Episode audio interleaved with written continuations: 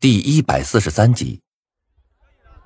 第二天一大早，待我赶到教室的时候，却发现班里的每一个人都一副神采奕奕的模样，仿佛昨天陶行被剪舌的事情已经被遗忘了一般。我刚坐下，苏洛言便朝我走了过来，沉声道：“无名，这一次我想让你帮我一下。”我皱眉问道：“你什么意思？”苏洛言紧紧的盯着我，沉声道：“很简单，一百万。我希望你可以帮我获得道具，或者你拿到道具后再给我。一百万，这已经足够在我们这个小城市买座不错的房子了。”我面色一变，不由得对苏洛言的气魄是刮目相看。同时，心中也有一丝疑问：这家伙对我就这么自信？班里人闻言，纷纷对我眼红不已，似乎是怕自己诚心不显。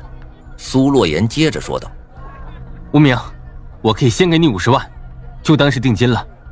就算我到最后没有拿到道具，这五十万你也不用还我。而且我承诺，只要你帮我这次，苏家欠你一个人情。”哇塞！这句话一出啊，班里其他人再也坐不住了，纷纷议论开来。五十万！我的天，我能上多少个小时的网啊？苏洛言，你把那五十万给我吧，我天天给你暖床，带着我妹妹也行。我去，一群弱智！五十万比起苏家的人情算什么呀？言语间，众人丝毫不掩饰对我的羡慕。苏洛言居高临下的看着我，脸上露出了自信的笑容，仿佛我已经答应了。然而就在这时，陈破军却站了起来，走到苏洛言面前，嘲讽的说道：“苏大少，你脑子该不会被砸傻了吧？一百万就想换一个道具？”苏洛言眼神一凛，喝道：“陈破军，你什么意思？”没什么意思了。陈破军坐在桌子上，眼神玩味的看着苏洛言，嗤笑道：“哼，一个连仆人都看不起的私生子而已，你也有脸代表苏家？别忘了，苏老爷子可不止你一个儿子。”闻言，苏洛言的脸顿时变得扭曲起来，如同一只欲择人而噬的野兽，死死盯着陈破军。班里的人一听这话，顿时都惊呆了。一直以来，苏洛言都以苏家大少自居，班里没人敢不给他面子。怎么到了陈破军的嘴里，就成了一个私生子了？最关键的是，苏洛言还没有反驳。我的眉头皱了起来，饶有兴趣的看着这一幕。陈破军似乎很开心。他走到苏洛言面前，眼中流露出一丝不屑。为了明哲保身，连学习这种事都需要装。苏洛言，就你这种气魄，比你哥哥差远了。虚伪过分的人难成大器。说罢，陈破军走到我的身前，狭长的丹凤眼眯了起来。无名，这次的道具我要定了。之前苏洛言的条件，就是我的条件。我站起身来，摇了摇头，苦笑道：“哎，为什么你们这些人老是喜欢自说自话？我说过我答应了吗？”说完之后，我的眼神已然冰冷。有本事的自己去拿，没本事，跟在后面吃屎。陈破军脸上的笑容消失了。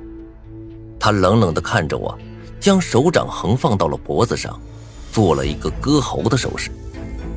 我微笑着，同样的动作回应他。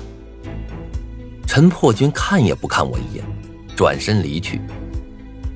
我望着失魂落魄的苏洛言和嚣张跋扈的陈破军，感觉身上的血也慢慢沸腾起来。这个班里，有意思的人还真不少啊。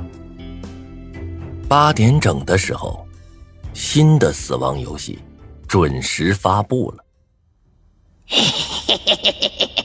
狼人杀游戏第三轮开始，游戏名称：我是大明星。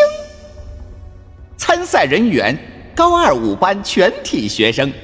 游戏内容：班级内所有学生必须要在十天之内拍摄一段视频，然后将视频传达至微信群内。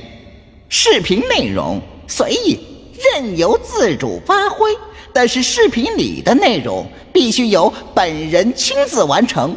三天后，我将随机在 Z 市抽选一千人入群观看你们拍摄的视频，根据播放量和点赞数给视频评定热度，其中根据视频热度评选出本次游戏的玩家。排名，成功奖励，视频热度最高者道具一件，视频热度前十者每人奖励十万人民币。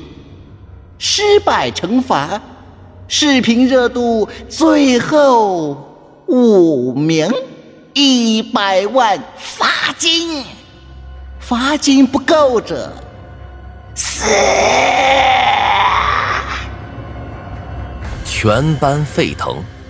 这次游戏的奖励果真是道具，但是失败的惩罚也是很重。之前狼人还说这次游戏失败惩罚不会有抹杀的，但是现在看来，他只不过是跟我们玩了个口头游戏而已。一百万现金。班里能有几个人拿出来？几乎可以断定，到了游戏结束那一天，我们班还会死人。不过这次游戏本身倒是很有意思。这次游戏本身的重点有两个，一个是玩家所拍摄的视频，另一个便是那些随机抽选出来的观众。只有让观众对视频满意，热度才会上去。而这其中的关键点，就是“内容不限”这四个字。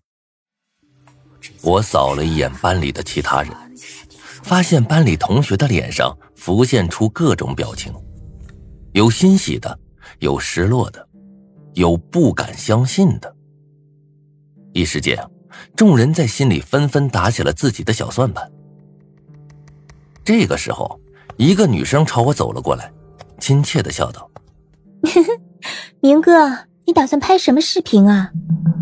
我定睛看去，来人是韩丽娜。这个女人一直穿得很风骚，看上去啊，每天像是在参加内衣会展一般。最糟糕的是，这家伙好像对我产生了兴趣，之前还为了我和王笑笑在班里吵了一架。我眉头一皱，心里有些不喜。游戏发布后，班里的人。便都成了竞争者，怎么可能互相告诉底牌？王笑笑也气鼓鼓的站了起来，使劲的捏住我的手。我安慰的拍了拍王笑笑，随后转过头，眯着眼问道：“我们好像不熟吧？问这个问题，你觉得合适吗？”